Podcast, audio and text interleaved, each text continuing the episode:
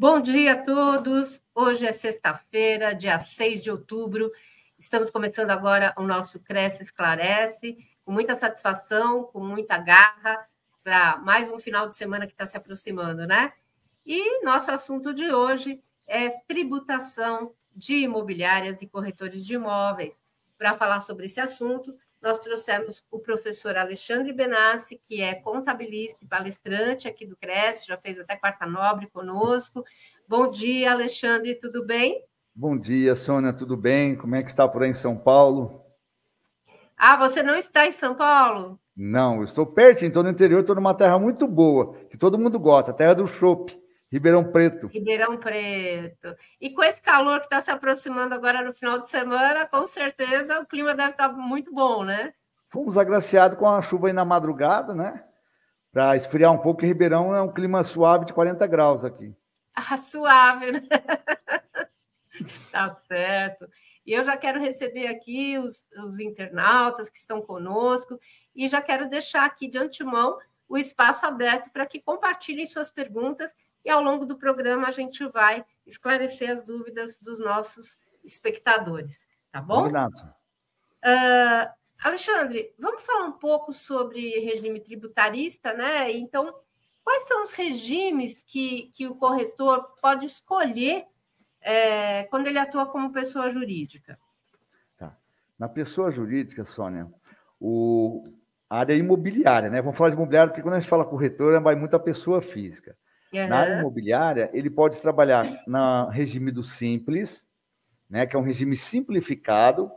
Ele pode trabalhar no regime do presumido, tá. que é tá. trabalho por presunção de resultado, e trabalhar no sistema real, que nós chamamos, que é pagar o imposto de renda e contribuição sobre o real lucro da atividade.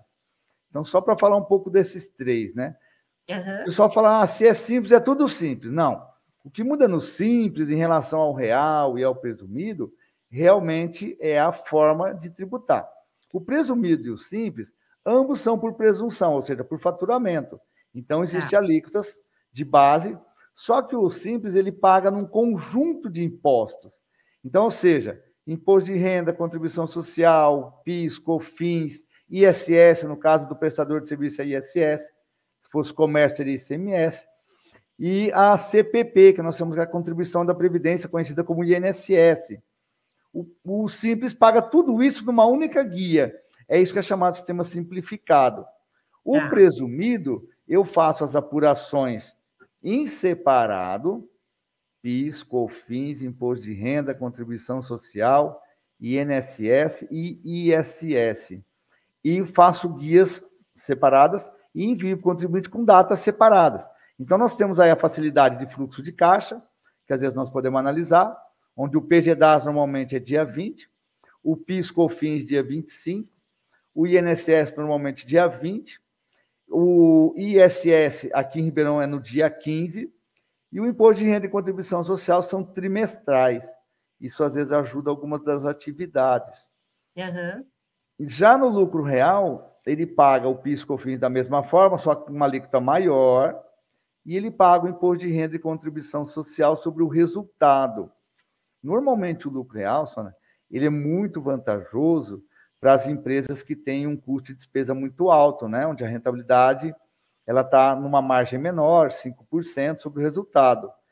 Ela não costuma ser muito vantajosa na prestação de serviço. É. Tanto que, se pudesse, né, os bancos adorariam ser presumido e não lucro real mas os bancos são obrigados a serem lucro real pela sua atividade. Nós temos uma outra classificação para dizer que é por atividade. Então, determinadas atividades não podem estar no Simples, mas uhum. no nosso caso, nós podemos estar no Simples sim.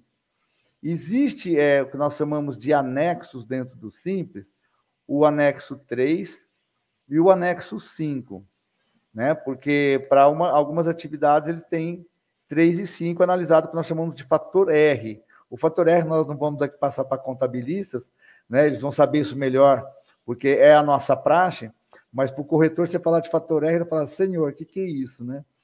Então, o fator R é uma forma só de separar se eu vou trabalhar o anexo 3 ou 5. Uhum. Normalmente, uhum. o anexo 3 é melhor. E, no caso, é, da, eh, do corretor optar pelo simples, né? Ele, desses três que você falou, desses três sistemas, é, ele é mais vantajoso? Ele vai pagar menos, vai pagar menos tributos, enfim, vai ser mais vantajoso para ele? Tá, vamos pensar no corretor tomar a opção de sair da pessoa física para a pessoa jurídica, é isso? Tá. Tá. Se ele tem, então, é, vantajoso, dependendo do valor que nós estivermos falando, ele pode realmente ter vantagem, sim.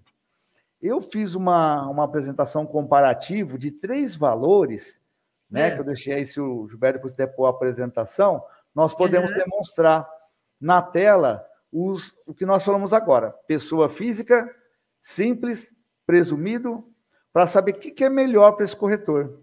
Ah, legal. O pessoal pode colocar na tela essa apresentação?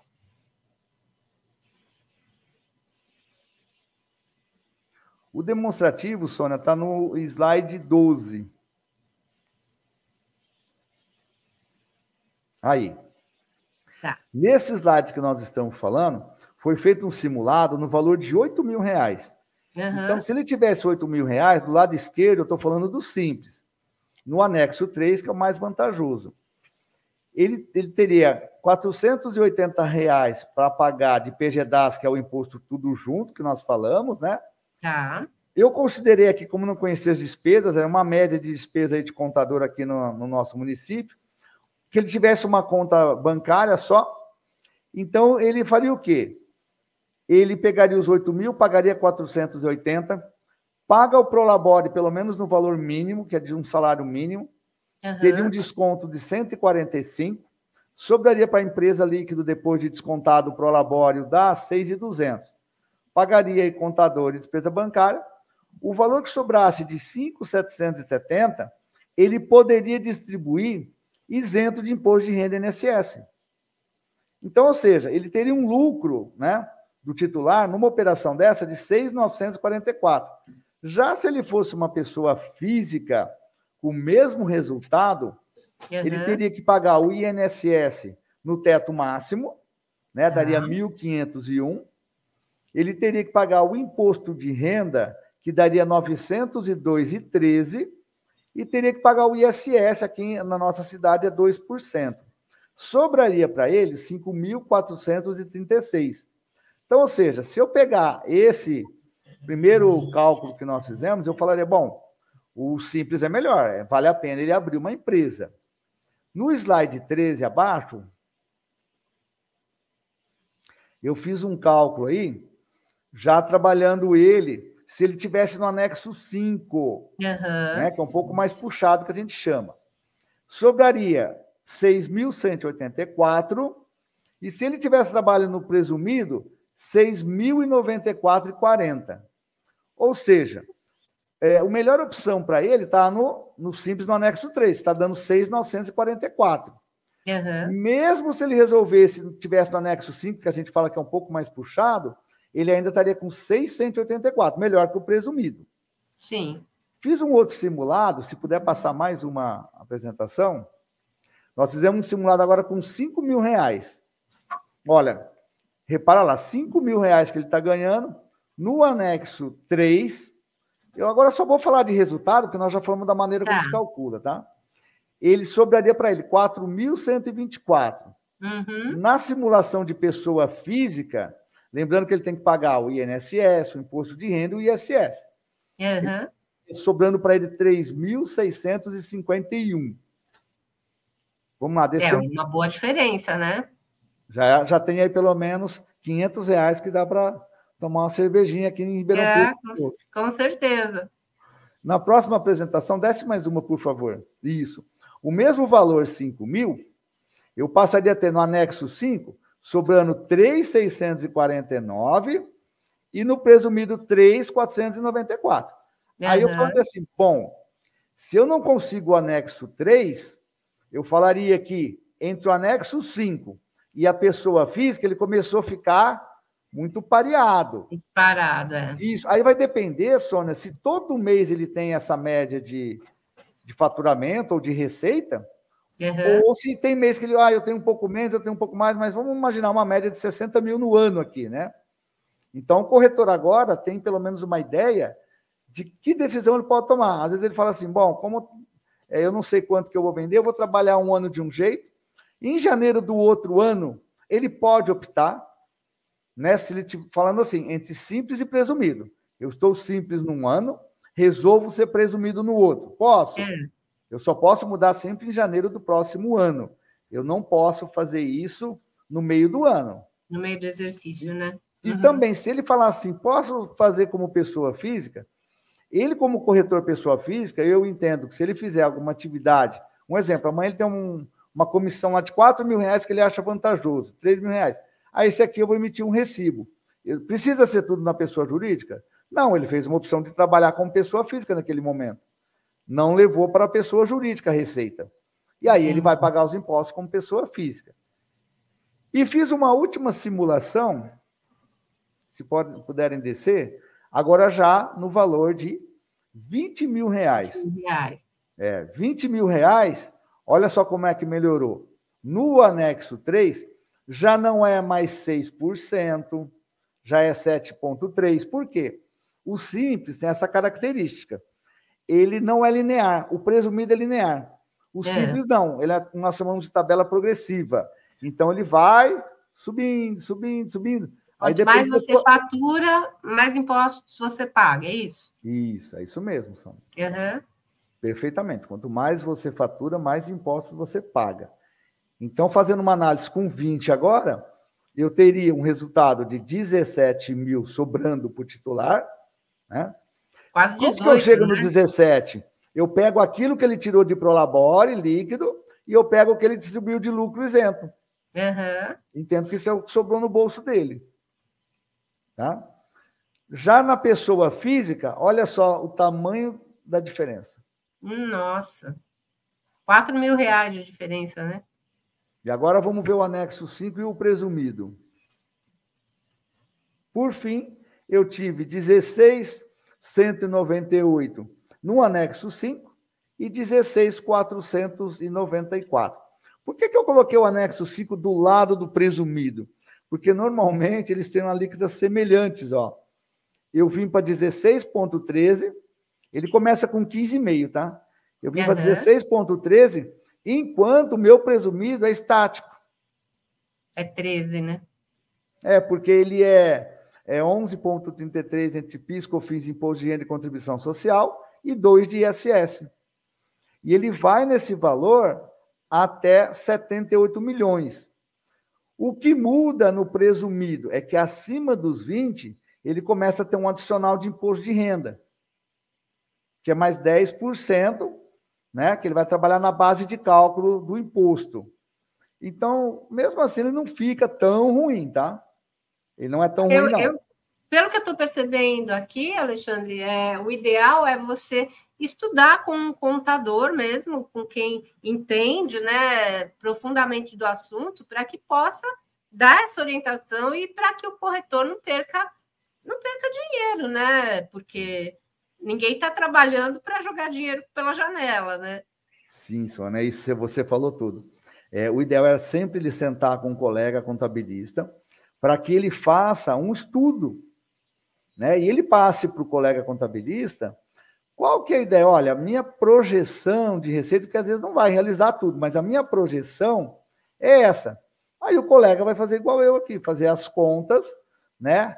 Projetando o ano e falando para ele: olha, a melhor opção sua vai ser o 3, vai ser o 5, vai ser o presumido. Fica mais um tempo, eu te acompanho na pessoa física.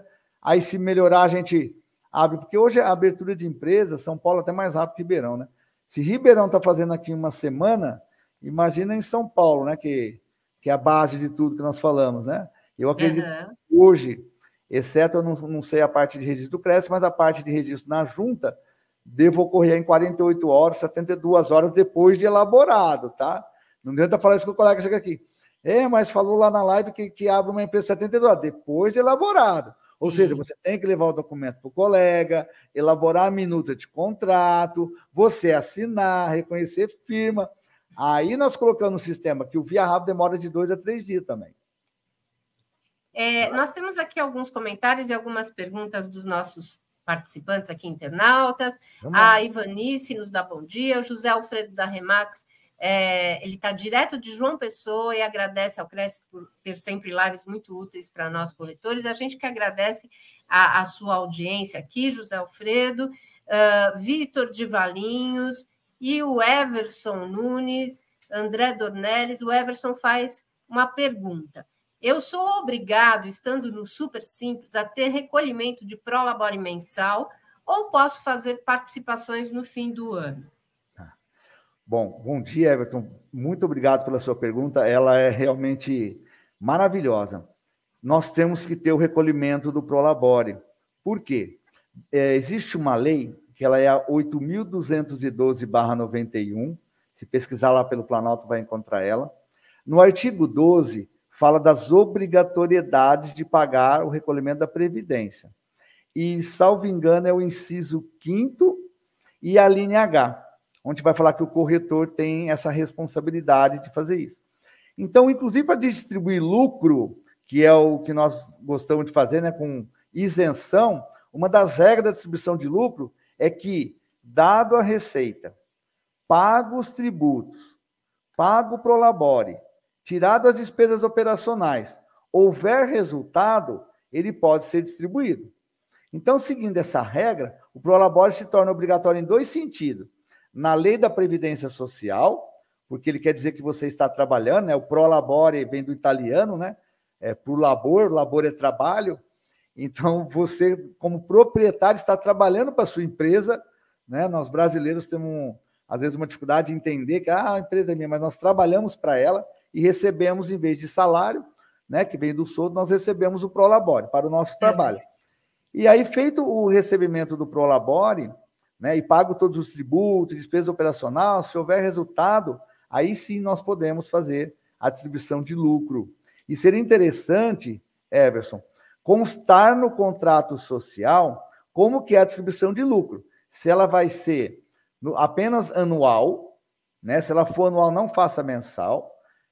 E, ou se tá, se ela vai ter balanços intercalares mensais para que eu faça uma distribuição de lucro mensal, para que eu possa ter antecipação de lucro, né?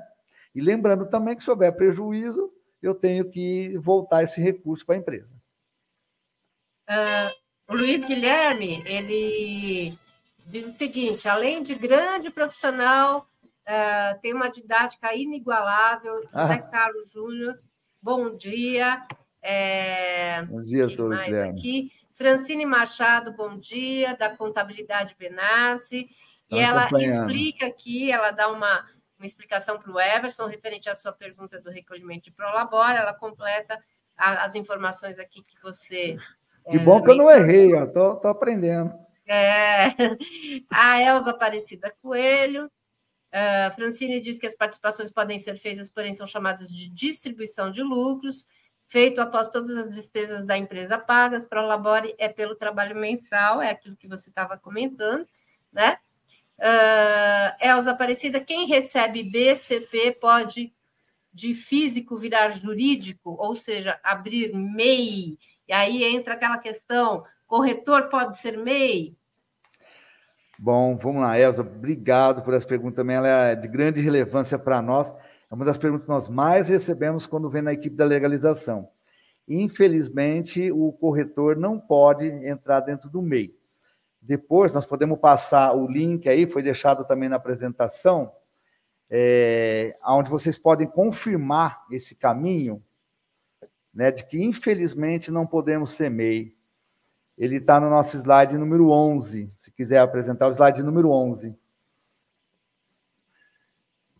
Isso. Aí tem um passo a passo, Sônia, que pode passar aí para a dessa, infelizmente. aliás, completando, todas as atividades que dependem de um conselho não podem entrar no MEI, tá? Então, nem contador, nem corretor, nem advogado, nem engenheiro, nem médico, dentista, enfim, todas uhum. aquelas atividades, né, que fazem parte de conselho não podem ser enquadradas dentro do MEI. Tá. E então, o pessoal que até vou ressaltar aqui, com relação à apresentação que o, que o Alexandre está é, passando, disponibilizando, ele entrando em contato com você pelas suas redes sociais, você disponibiliza essa apresentação para quem tiver dúvida, né, Alexandre? Disponibilizamos, é, Sônia. Nós deixamos até um material que o pessoal é, poderia receber, nós não usamos para apresentação, mas deixamos pronto, como se fosse tá. uma cartilha, né? Pra, uhum. Para os corretores e todos aqueles que participam aqui da nossa live, colocando quais são os tipos de tributação, na parte do, do corretor, na parte de corretagem de locação, colocamos na parte pessoa física, jurídica. Então, é um breve resumo aí que eu acredito que esse material ajude muito a tirar as dúvidas, assim como nós acabamos usando o material aqui, né? O, o Everson tem uma outra pergunta. Ele, ele diz o seguinte: mesmo sem emissão de nota, tenho que recolher para o Labore, já que muitas das vezes tem meses que não tiramos nota. Tá. Nossa, eu estou ah, adorando, Everson, suas perguntas. Everson, no caso, quando eu não tenho recolhimento, não há obrigatoriedade de fazer o Prolabore. Então, o que, que eu sugiro para que você não fique sem recolhimento de previdência? Aí ele faz o recolhimento facultativo, é permitido. Então, a própria Previdência diz que no mês que você não tiver a obrigatoriedade, você pode recolher como facultativo. A única uhum. regra do facultativo é que depois que você recolher uma no prazo, pelo menos, as demais, se tiver um mês que você esquecer, você consegue voltar. Mas se a primeira você não fizer no recolhimento no prazo, você não tem direito a, a recolher em atraso, tá? Então seria mais uma questão de você não perder a sua aposentadoria, né, na hora de fazer contagem. Muito obrigado a pergunta. Uh, Alexandre, uh, com relação ao corretor autônomo, vamos falar um pouquinho dele. Vamos. Ele tem que pagar o carnê-leão? Como é que é feito esse pagamento? Tá, muito boa pergunta. Sônia, o corretor autônomo, então ele tem que pagar o carnê-leão, nós vamos disponibilizar um passo a passo para ele, né, que está nas nossas apresentações. Deixa eu só puxar a página que está na página 18, começa. Depois dos cálculos que nós fizemos. Isso. Então, esse é um passo a passo que nós vamos deixar, porque o carnê-leão, ele é mensal, ele uhum. não é anual. Então, como corretor de imóveis, a hora de fazer o seu imposto de renda, nós falamos que o imposto de renda se trata de regime de caixa e não de competência, esse corretor recebeu naquele mês. Então, conforme ele recebeu, ele vai pagar o carnê-leão, que é, se trata do imposto de renda, ele vai pagar o ISS para o município e ele vai ah. pagar o INSS porque está na, na lei, na 8212, da obrigatoriedade para pessoas físicas também. Então vamos lá, o passo a passo, vamos só fazer isso rapidinho, acho que são cinco telas, para que o contribuinte entenda. Ele vai ter que logar com o GovBR. A ideia do nosso é que cada vez mais os contribuintes usem GovBR. Ele pode usar o GovBR até para fazer uma simulação de INSS, chama Meu INSS. Aqui ele vai entrar para bem por gente. Então vamos lá. Depois do passo 1, um, Cliquei e entrei com o GovBR. Ele vai ter uma tela dizendo para ele, ó, clica lá no acessar Carnê-Leão. Depois, vamos lá.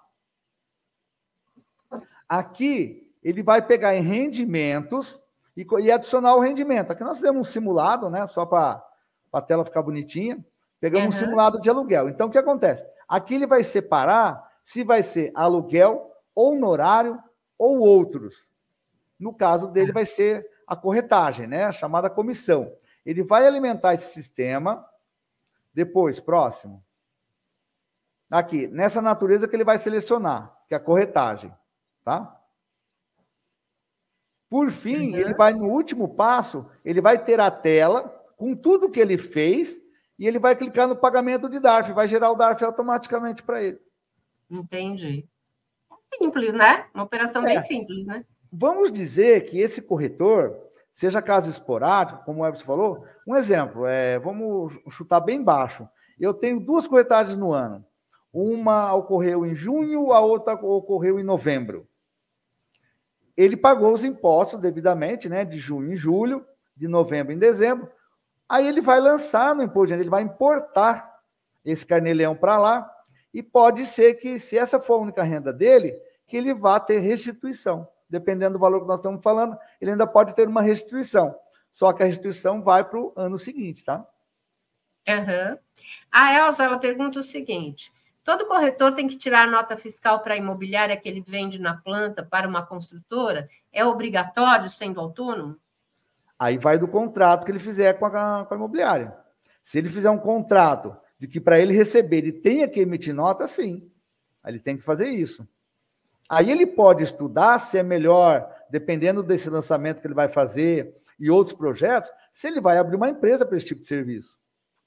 Porque às vezes, dependendo do valor que nós estamos falando, Sônia, pode ser penoso para ele. Vamos supor que ele tem uma prospecção é, de fazer um determinado lançamento, porque ele pode abrir uma empresa, um exemplo, em janeiro vai durar um lançamento de seis meses, e depois eu quero fechar ela. Posso fechar? Pode.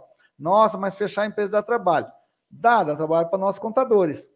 Mas aí ela faz uma reserva de quanto ela gastou para abrir e para encerrar. Acaba compensando, né? A, a determinado valor acaba compensando, sim. E, Alexandre, o, você falou em ISS, a alíquota é, é, variável, né? Ela incide sobre o trabalho do corretor pessoa física. E, em média, quanto que ela varia? Ou, ou é muito, assim, diferente de município para município? Graças a Deus, ela foi estabelecida pela Lei Complementar 116, ela é de 2 a 5. O município é que vai escolher. 2, 3, 4 ou 5. É, essa essa alíquota ficou para acabar com aquela guerra de município, né? Uhum. Um exemplo, eu estava na cidade A, eu ia montar na vizinha, cidade B, aí lá na minha era 3, na outra era 2, numa era 4, na outra era 5. Então, para acabar com essa guerra, a Lei Complementar 116 estabeleceu de 2 a 5. A maioria dos municípios próximos tem trabalhado igual, tá? Entendi. E em termos de porcentagem, também qual que é a média de porcentagem de impostos na pessoa física e jurídica? seja no simples, no presumido, no real? Você tem uma média assim, em porcentagem? Aí vai daquele estudo de valor que nós fizemos, mas a média eu não posso falar que o simples no anexo 3, ele vai começar em 6%.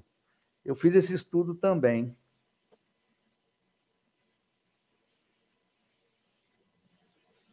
Ele está no slide 7. Se ele quiser abrir lá, a gente já pega. Aí tem que subir um pouquinho, está no comecinho. Aí. Ele está no símbolo do anexo 3, ele vai de 6% a 19,5%. No anexo 5, ele vai de 15,5% a 19,25%.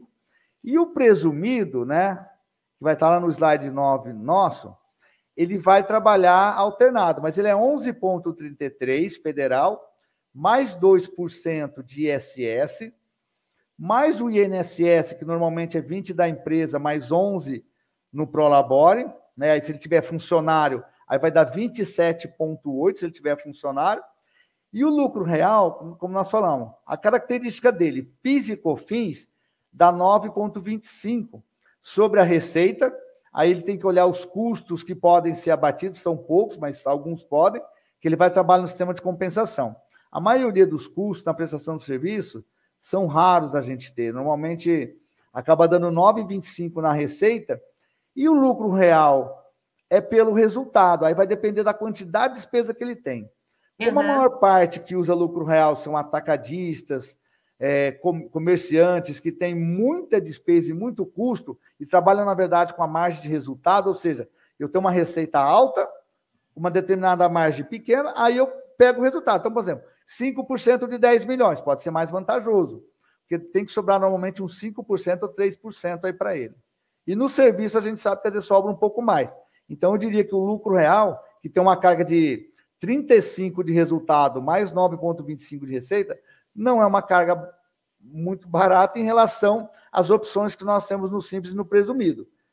Eu, particularmente, dependendo do, do, do valor que nós estamos falando aí, mesmo até 10 milhões, eu faria um estudo de. Bom, simples eu não daria, né? 10 milhões que é 4,800. Eu faria um estudo do presumido. E, Alexandre, é, a gente está chegando no finalzinho do nosso programa, mas ah? eu queria que você. É, passou muito rápido. Nossa. E eu queria que você desse alguma dica para o corretor pagar menos imposto, tanto na pessoa jurídica quanto na pessoa física. Que dica que você daria como especialista nesse assunto para que o, o corretor possa economizar nessa questão? Tá. Bom, colega, o que, que eu faria? É um estudo realmente é, tributário da parte dele, para não ter o quê? O que muitas pessoas falam, o meu amigo fez desse jeito. Isso, me desculpe, porque às vezes o perfil do teu amigo, a do seu amigo não é a mesma sua. E às uhum. vezes você vai até pagar mais imposto por essa ideia. Então eu sugiro fazer uma análise no simples, que a gente provou que é bem vantajoso trabalhar no simples, né? Ver a possibilidade de ser anexo 3. E se eu não conseguir, porque o anexo 3 tem uma questão em algumas atividades fator R. Se eu não conseguir, tentar dentro do presumido. Por que isso? Vamos lá. Se eu falar numa receita de 20 mil reais, nós já vimos que ela vai incidir 27,5 de imposto. Mais o INSS, mais o INSS. É uma carga puxada. Bastante. Então, mesmo que eu ficasse no presumido, eu estou falando em 13. Enquanto eu estou falando no, no, autônomo, de recolher, de recolher lá 27,5 de IR, mais a previdência que ela é estabelecida 7,5, mais 2 de ISS, é, vai beirar seus 35. Contra 13, eu já falaria que o presumido e a pessoa física acima de 20 mil, eu já penso no presumido. E se eu é, tiver então é... constância, eu faria uma análise, às vezes até no fator R, para ver se eu consigo ou puxar para o 3, ou até o 5 pode ser vantajoso para mim permanecer no simples. Por que, que eu falo isso? Amanhã eu resolvo ter, é, eu vou, começo a pensar em crescer, aí eu vou ter uma colaboradora, no simples é mais em conta. Uhum. Então, se eu falo assim, vou ter funcionário, eu fico no simples, mesmo sendo paralelo ao presumido. Se eu sou um corretor que vou ter acima dos 20 aí, eu pensaria realmente em ter uma PJ do que ficar achando que às vezes eu estou tendo benefício na pessoa física, que eu não estou vendo benefício na pessoa física. Então, Sônia, é isso que eu poderia dizer. Né? Somente se for um corretor que realmente ainda não teve oportunidade e está trabalhando abaixo dos seus 3 mil reais, aí realmente ele pode ser que ele fale assim: ter uma PJ é um luxo. Aí às vezes vale a pena realmente ele continuar na pessoa física, mas seguro de si e tranquilo que ele está fazendo um bom negócio. Sim. É, por isso que é o, é o, que a gente comentou, né? É fundamental ter essa análise de uma pessoa que tem, que enxerga, é, que tem essa visão, né? E que pode dar as melhores informações para o corretor para que ele não, não perca dinheiro, né? Isso. Em São Paulo, nós temos o Conselho Regional de Contabilidade, né? Que fica na, realmente no município de São Paulo. Inclusive, nós temos uma convenção, dia 16, Convenção dos Contadores, vou estar em São Paulo, 16 a 18, né? Até parabenizar o nosso diretor Cláudio Biff, que sempre está participando desses eventos maravilhosos do Conselho. Nós temos a Federação dos Contadores, a FECONTESP e o, e o Sintconte, que ficam em São Paulo também.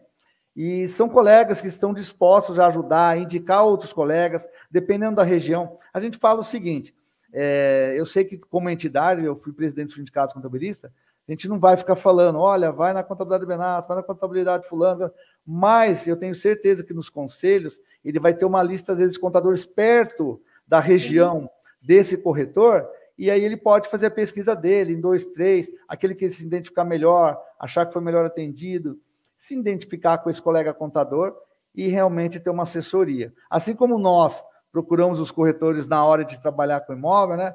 Para saber se o preço está dentro de mercado, para saber é, é mais, eu estou vendendo por mais, estou vendendo por menos, me assessora aqui, como é que funciona? Há um ganho de capital, indica para um contador, se tem um contador de sua confiança. A gente procura o corretor para tudo isso, né? Ou esse imóvel é bom, não é? Se eu precisar revender ele, como é que é? Essa é a participação, inclusive, é, é Sônia. É, eu estou, é, como diz, pouco parado, mas eu tenho Cresce também, tá? Corretor de imóveis. Ah, olha só, é colega é. nosso também. É, eu tenho uma, uma construtora aqui, né? E na época eu, eu fiz o Cresce só para os meus imóveis. Aí, como eu quase não precisei, depois eu vi conversando com o nosso ilustre delegado aqui, Antônio Marques, que para a venda de imóveis apenas próprios, né, no meu caso, que eu construí e vendia, e eu não terceirizava, depois eu passei a terceirizar. Então, passei a não precisar mais do meu crédito. Uhum. Então, a hora que eu ia vender, em vez de eu ficar me preocupando com a venda, eu me preocupava com o produto, e passei a ter o quê? Imobiliárias em Ribeirão Preto, né? E fazendo esse trabalho para nós. Então, ou seja, cada um no seu quadrado. Exatamente. Então, eu acabei tendo que, que, paralisar por essa razão. Não porque não, não, não me dediquei na área, mas que a ideia nossa era construir e vender, e nós vimos que trabalhar com corretor é melhor do que ficar se preocupando com a venda.